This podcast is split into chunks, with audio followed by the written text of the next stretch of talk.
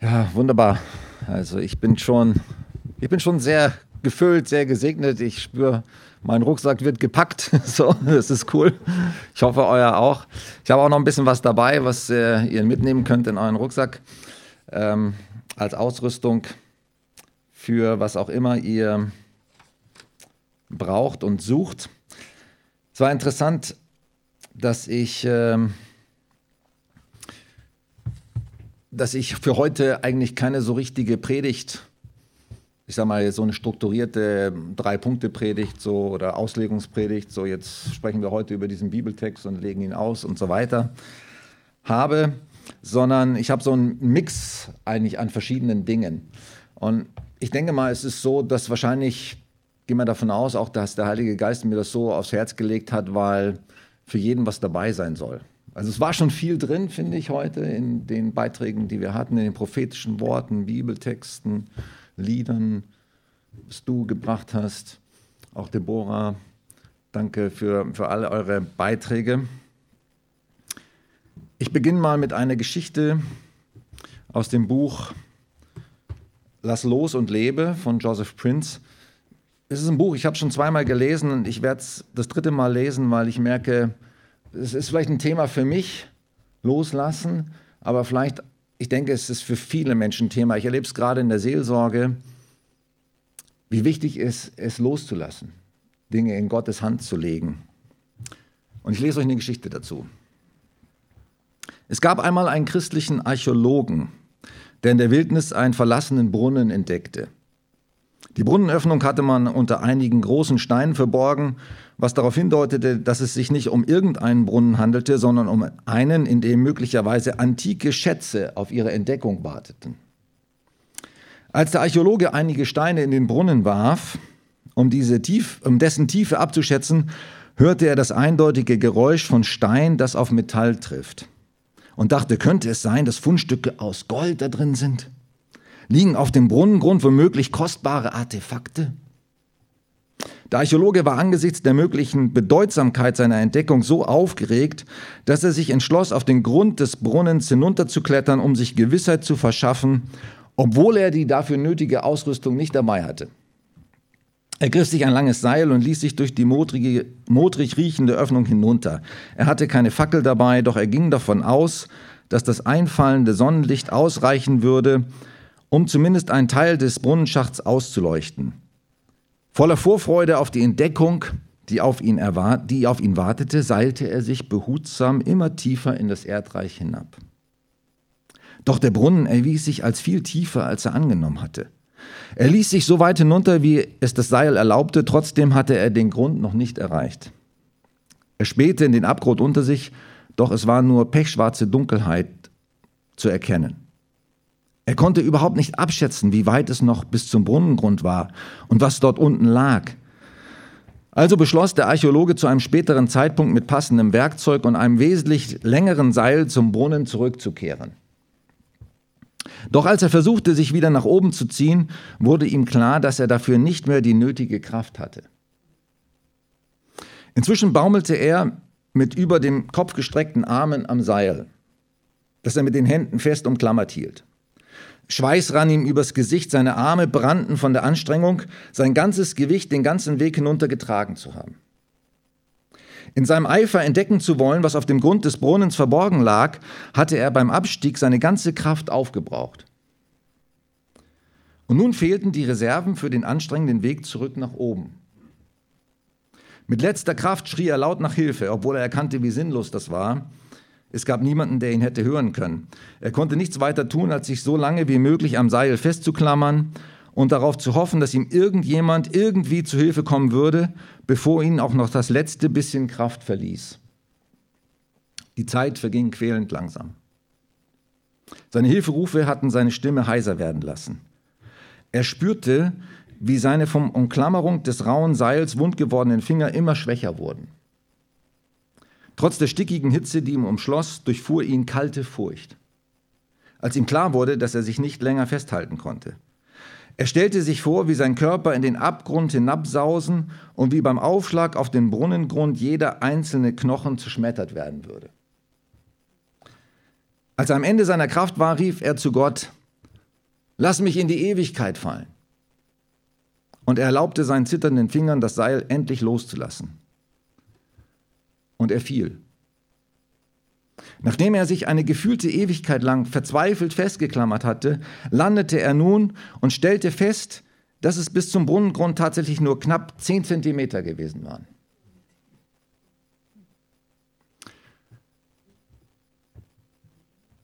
Viele von uns sind wie dieser Archäologe in dieser Geschichte. Wir haben solche Angst davor loszulassen, weil wir denken, dass wir ins Bodenlose fallen. Wir klammern uns in der gleichen Weise an unsere Sorgen, an unseren Stress, an unsere Ängste, wie dieser Mann sich mit aller Macht an sein Seil klammerte.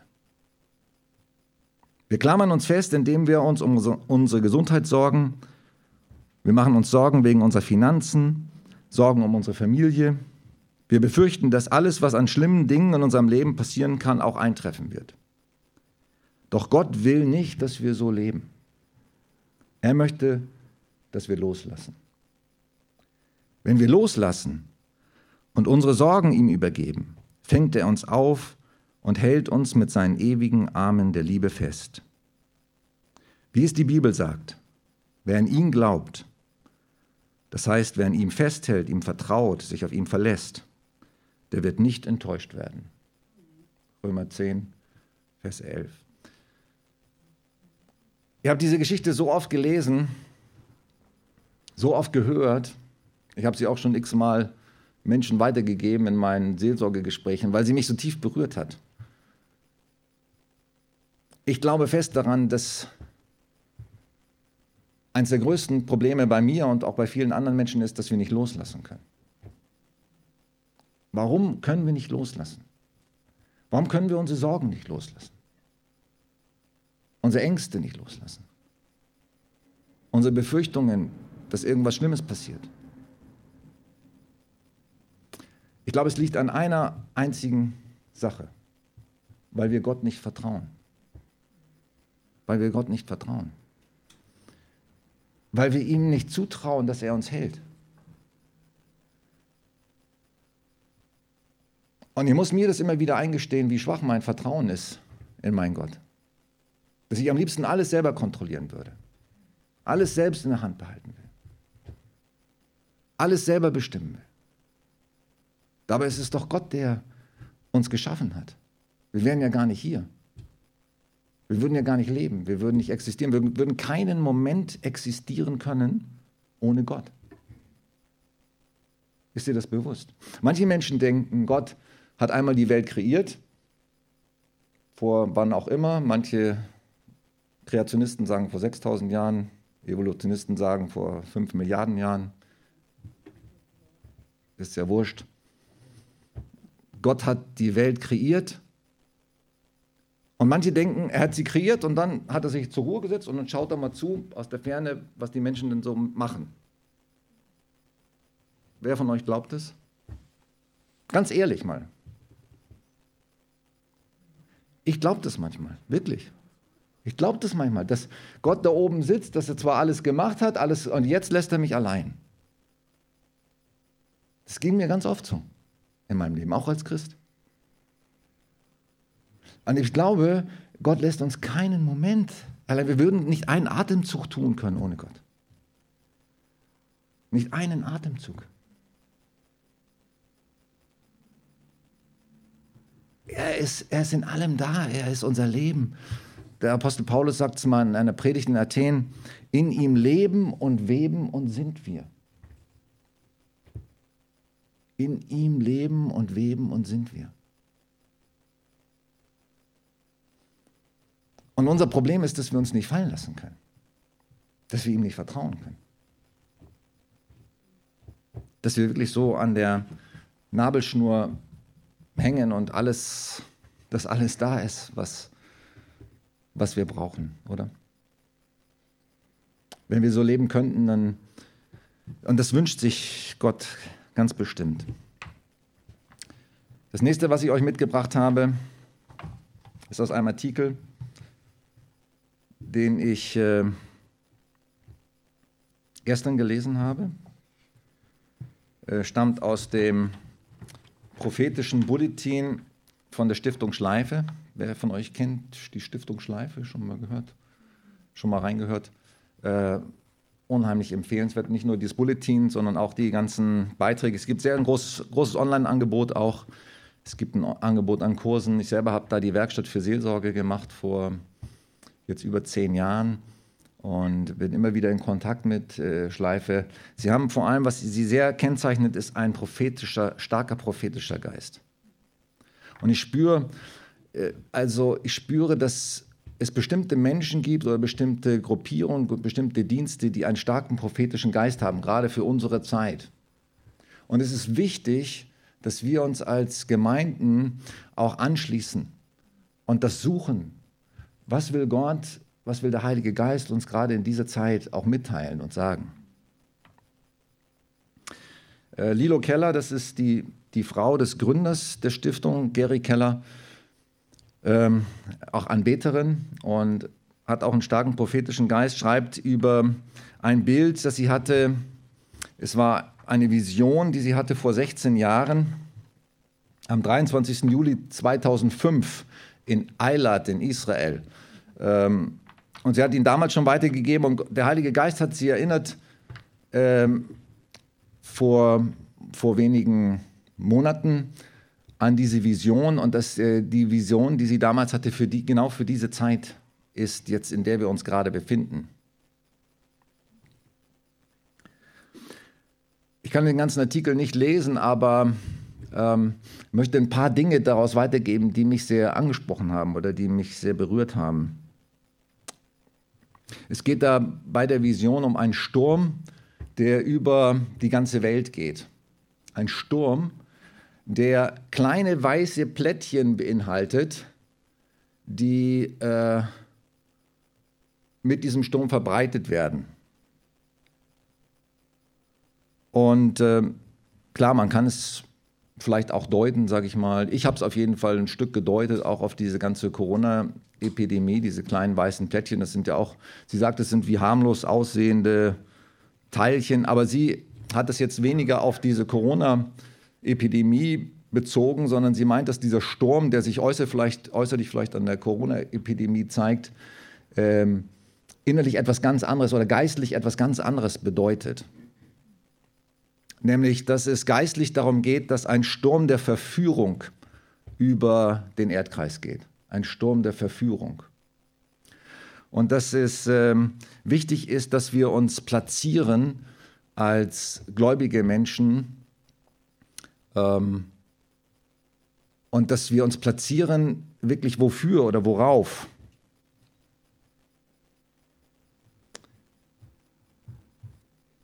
Es geht darum, also ich sage jetzt einmal vielleicht als erstes, worum es geht, was das Ziel ist, wo, wo wir uns platzieren sollen. Es sind die Wegbereiter. Gott sucht in dieser Zeit Wegbereiter. Er möchte, dass wir jeder einzelne von uns, jeder Gläubige, jeder, der von Gott von neuem geboren ist, der ihn kennt und ihn sucht und ihn liebt, ein Wegbereiter wird für das Kommen Jesu Christi, für sein zweites Kommen. Er möchte, dass wir Wegbereiter werden. Und dass wir das im Blick haben, dass wir eine Braut sind, die auf ihren Bräutigam wartet. Eine Braut, die auf ihren Bräutigam wartet. Eine Braut bereitet sich vor auf diesen besonderen Tag. Und Gott möchte, dass jeder von uns, wir alle miteinander, eine Braut sind, die ihren Bräutigam erwartet und willkommen heißt. Und die ihm den Weg bereitet. Und diese Gruppe von Menschen haben einen Mantel angezogen, schreibt Lilo, der sie schützt, der sie immunisiert und befähigt, zielgerichtet ihrer Arbeit nachzugehen. Vor den Angriffen, also vor diesen Stürmen der Verführung, die gleichzeitig also es gibt diese eine Richtung, wir bereiten die Ankunft, Wiederkunft von Jesus vor und die andere Richtung ist ein Sturm der Verführung. Und wir sollen Wegbereiter sein, das sind Menschen, die einen Mantel angezogen haben, der sie schützt, immunisiert und befähigt, zielgerichtet ihrer Arbeit nachzugehen. Sie sagt, ich glaube, dass dieser Mantel der Mantel der Demut ist. Das ist interessant. Ein Mantel der Demut welcher diejenigen kennzeichnet, die im Geist leben und im Geist wandeln. Jesus sagt ja von sich selbst, ich bin von Herzen dem, sanftmütig und demütig.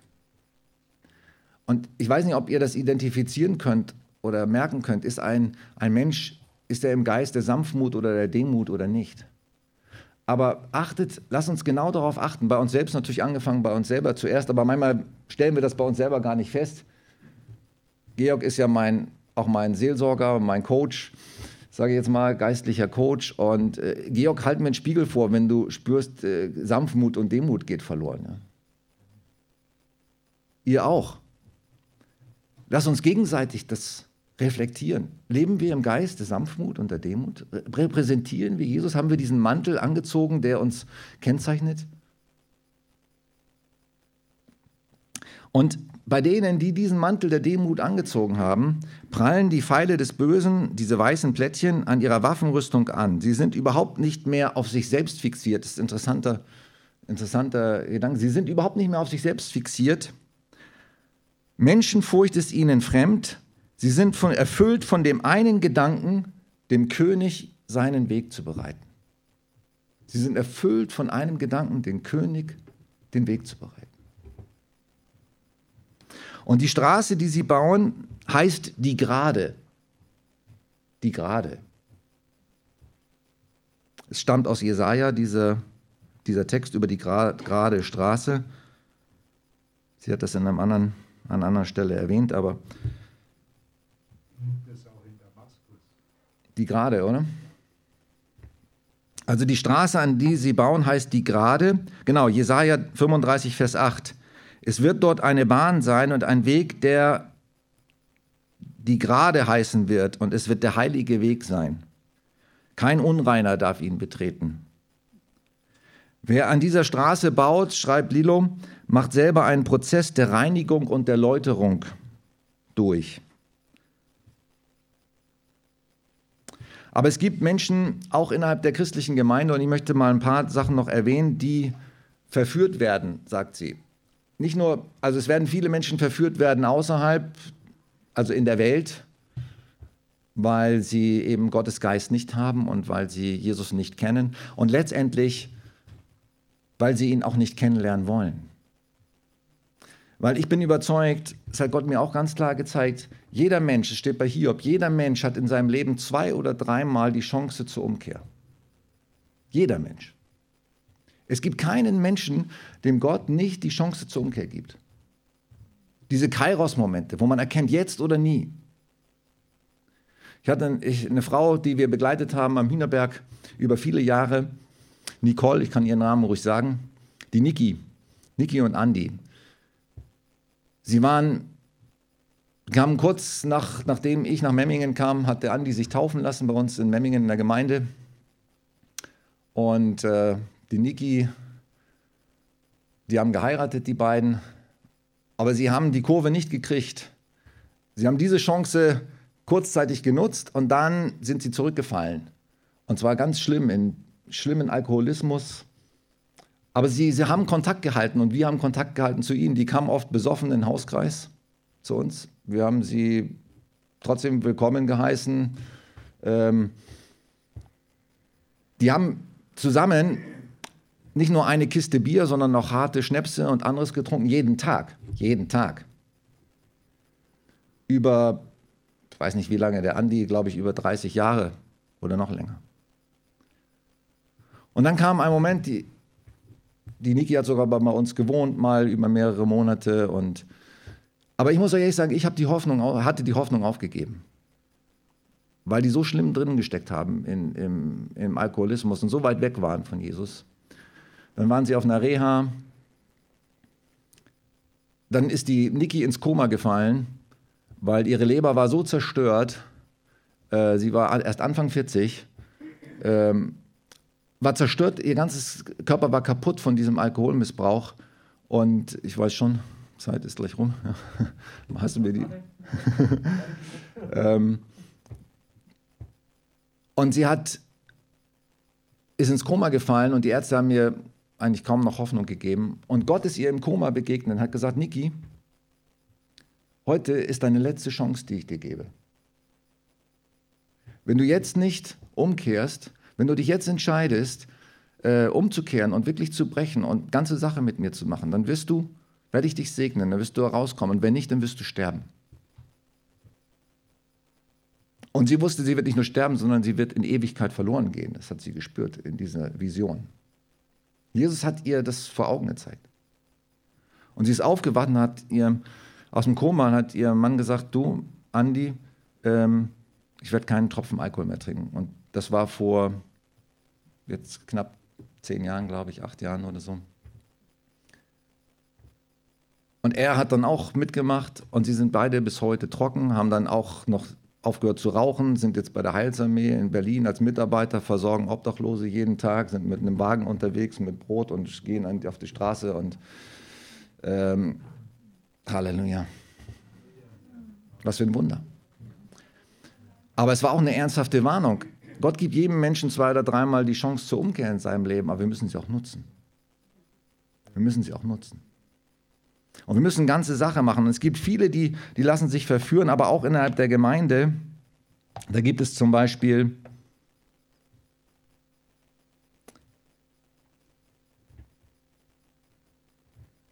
Es gibt hungrige und durstige Christen, die verführt werden können. Zum, zu, zum einen, indem wir aus dem Wunsch heraus, Gott vom ganzen Herzen und mit ganzer Kraft zu dienen, in eine Haltung der Gesetzlichkeit geraten.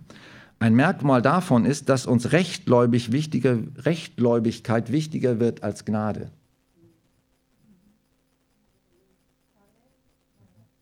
Dass uns Rechtgläubigkeit, also wer die richtige theologische Einstellung und nach meiner Meinung nach ne, die richtige theologische Einstellung und äh, Erkenntnis und so weiter hat, dass es wichtiger wird als Gnade, Gesetzlichkeit. Aus dieser Gesetzlichkeit erfolgt eine Absonderung gegenüber dem übrigen Leib Christi. Wir sind die Richtigen, wir stehen richtig, wir sind die einzig Wahren, wir sind die Hüter. Wisst ihr, was ich meine? Kennt ihr solche Leute? Was mir an der Schleife so gefällt und an vielen anderen Diensten, und ich merke, da will ich hin, ich spüre da diesen Geist, der Geist, der Brautgeist. Wisst ihr, was ich meine? Den Brautgeist. Der Brautgeist ist nicht konfessionell beschränkt. Der geht durch alle Konfessionen. Der geht durch alle Konfessionen. Und es gibt in jeder Konfession Leute, die diesen Brautgeist haben und Leute, die den gesetzlichen Geist haben, den rechtgläubigen Geist. In jeder. In jeder Freikirche, bei den Pfingstlern, bei den Baptisten, bei den Methodisten und ich kann die alle aufzählen, es gibt da so viele, bei den Katholiken, überall gibt es sie. Und es gibt in jeder Konfession die Menschen, die den Brautgeist haben. Und wir müssen diesen Brautgeist suchen.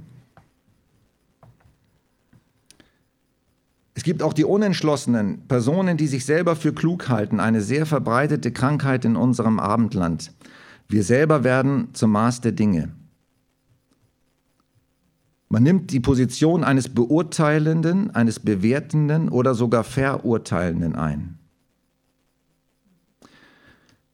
Auf diese Art von Verführung gibt es bei vielen Gläubigen. Viele Christen verharren in solchen Außenposten, weil es ihnen schwerfällt, sich mit den Schattenseiten der Gemeinde zu identifizieren. Sie stören sich an den Mängeln der Menschen, der Kraftlosigkeit, der Ungeschicklichkeit, dem unreifen Benehmen und bleiben allein. Jesus aber hat sich nicht geschämt, uns Brüder und Freunde zu nennen. Es braucht eine Bekehrung zum weltweiten Leib Christi.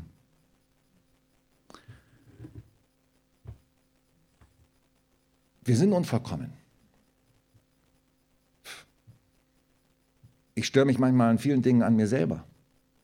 Ich störe mich auch an Dingen bei euch, sage ich jetzt mal. Ich kenne euch nicht so gut, aber ich sage jetzt mal jetzt allgemein. Ich störe mich manchmal an Dingen meiner Geschwister. Ich störe mich an manchmal an den Sachen an meiner Frau oder an Leuten, die mir nah sind. Manchmal stört man sich daran. Aber das müssen wir überwinden. Die Liebe überwindet. Die Liebe überwindet diese kleinlichen, kleinlichen äh, Vorbehalte, die wir gegeneinander haben. Und wir müssen hinkommen zu diesem Brautgeist. Wir sind die Braut. Und nicht nur wir. Ich glaube, in Babenhausen gibt es viel mehr noch Menschen, die diesen Brautgeist haben. Sie, sie haben sich vielleicht noch nicht geoutet oder wir kennen sie gar nicht oder ich hier im Landkreis. Menschen, die wirklich Gott suchen, die ihn lieben. Wir müssen uns vereinen, wir müssen zusammenstehen und äh, Jesus diese, für Jesus diese Straße bauen, dass er kommen kann. Die Straße für den König. Singen wir noch ein, ein Lied, geben noch Zeit, einfach uns ein bisschen, wir haben zwar schon ein Viertel nach, aber ich würde uns gerne noch einen Moment Reaktionszeit geben, nochmal zu reagieren und zu spüren, ist da was. Weiß nicht, ob du, Bi, was mitgebracht hast, was du denkst, was passt. Ja?